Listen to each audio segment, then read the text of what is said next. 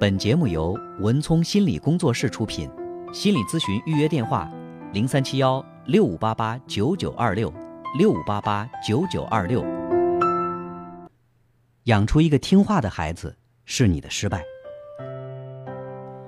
普天下的父母对孩子的要求各有不同，但是听话是从未被撼动并且亘古不变的标准。宝宝，你真听话。这是我们挂在嘴边、不经思索的表扬。宝宝，你怎么这么不听话？这是我们脱口而出、不容置疑的批评。你家宝宝真是个听话的孩子。这是我们对别人家的孩子带着羡慕的表扬。老师，今天宝宝在学校听话了吗？这是我们对孩子表现最大的期望。但是，听话真的那么好吗？在家听妈妈的话，让吃饭吃饭，让睡觉睡觉，让穿衣服穿衣服，妈妈带娃得省多少事儿啊！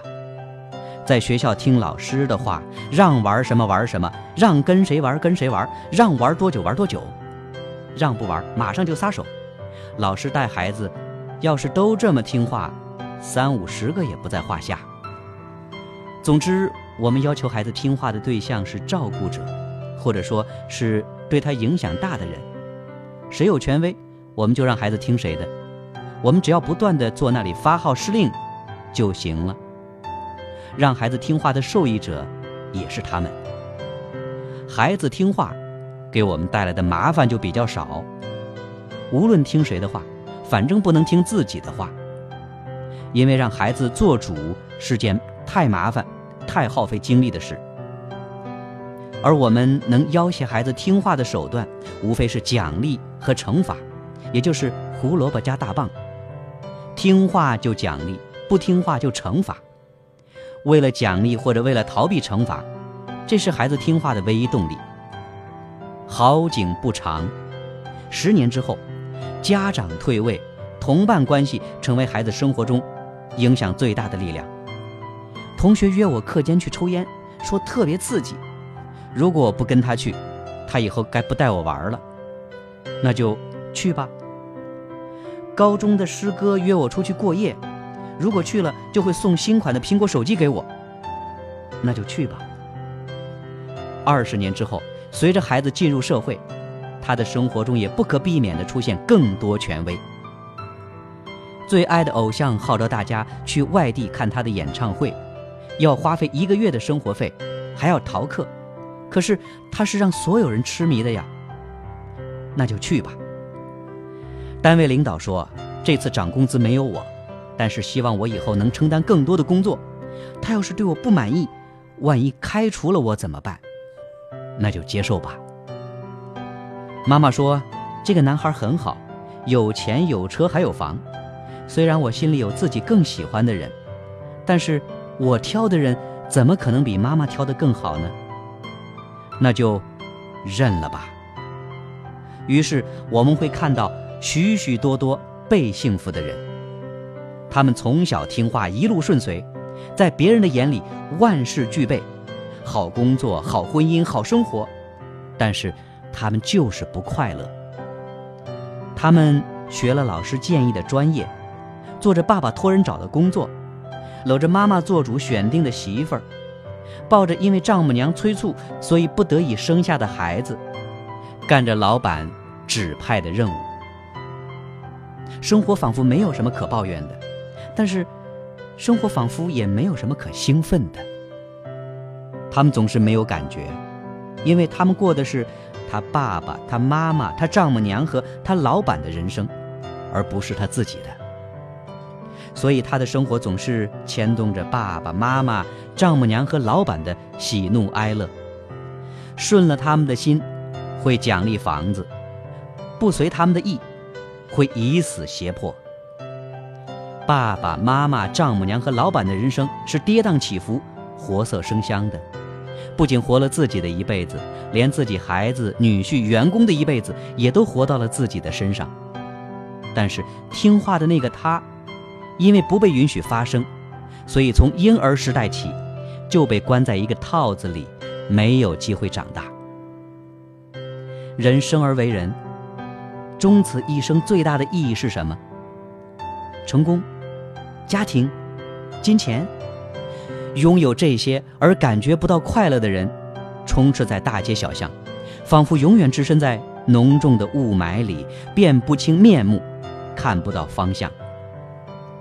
人只有在自己能够为自己的人生做出选择的时候，他才能真正的感受到人生乐趣。做自己人生的主人，这样的人生才是有意义的人生。自己做选择，这个动作本身。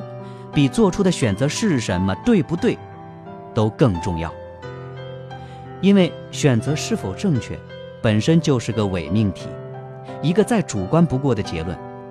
因为所有的幸福不过是自己的一种感觉而已。这就是为什么有人看似人生赢家，却是行尸走肉；有人每天苦逼创业，但是却过得意气风发。我们常做的改变命运的示威。就是出轨。什么是幸福？什么是不幸？什么是正确？什么是错误？从小听话，被父母安排吃饭睡觉，安排玩具课外班，安排小学中学，安排大学专业，安排结婚生子的人，很多会在中年的时候忽然觉醒，在生命过半时回首自己的前半生，发现虽然意义重大，却都是对别人而言的。而自己，仿佛从来没有活过。很少有人能够像画家高更那样，三十五岁的时候辞去股票经纪人的工作，告别美丽的妻子和家庭，远遁到他最爱的茂密的植物、永远蔚蓝的天空、慷慨的大自然、简朴的生活的南太平洋小岛上去画画，过真正属于自己的人生。即使到最后，因为医疗条件简陋，高更。因病死于神秘原始的塔希提岛，但是军人马革裹尸还，画家长眠于画中，还有比这更好的结局吗？无论你认为好还是不好，这是他自己的选择，这就够了。否则，这世界上不过是再多了一个长吁短叹、行尸走肉的股票经纪人罢了。是的。我们很艰难地做出这样的选择，在中年危机重新回顾自己没有主权的一生的时候，我们最常做出的改变命运的示威就是出轨。出轨是最能让生活发生戏剧性变化，而且是最便捷、成本最低的方式，也是对自己前半生听话的生活的一种抗议。一段新的感情，一个新的人，一个新的希望。人生仿佛重新焕发了生命。所谓的婚外情，也不过是对自己听话的人生的一次补偿的尝试而已，未必有深厚的感情基础和继续抗争的动力。通常，最多支撑一年半载，便会在呼啸而来的丈母娘的哭诉、老婆要自杀的威胁，还有孩子哀怨的眼光中消耗殆尽。他依然是习惯听话的，他习惯听任何人的话，唯独不会听自己的话。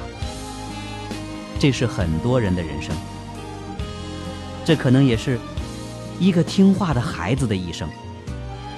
所以，作为为人父母，我们该怎么办？允许孩子不听话，这样他才会有机会听自己的话。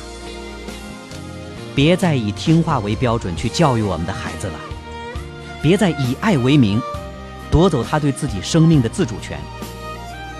允许孩子解决自己的问题，当他的行为对我们没有实质影响的时候，给他更多的允许；当他的行为的确影响到我们满足自己需求的时候，让他自己找到解决方案，而不是蛮横的要求他必须按照我们说的去做。让他自己处理和小伙伴的争执，让他自己决定要不要和第一次见面的阿姨打个招呼，让他自己决定要不要去学画画、学钢琴、学跆拳道，让他拥有自己选朋友的权利让他拥有哭泣的权利。允许孩子不听话这样他才会有机会听自己的话。相信我们不是孩子的救世主孩子有能让自己的生命充满意义的智慧。看到孩子在不听话背后旺盛的生命力创造力和自主的权利吧。而那正是他生而为人来到这个世界的最终目的。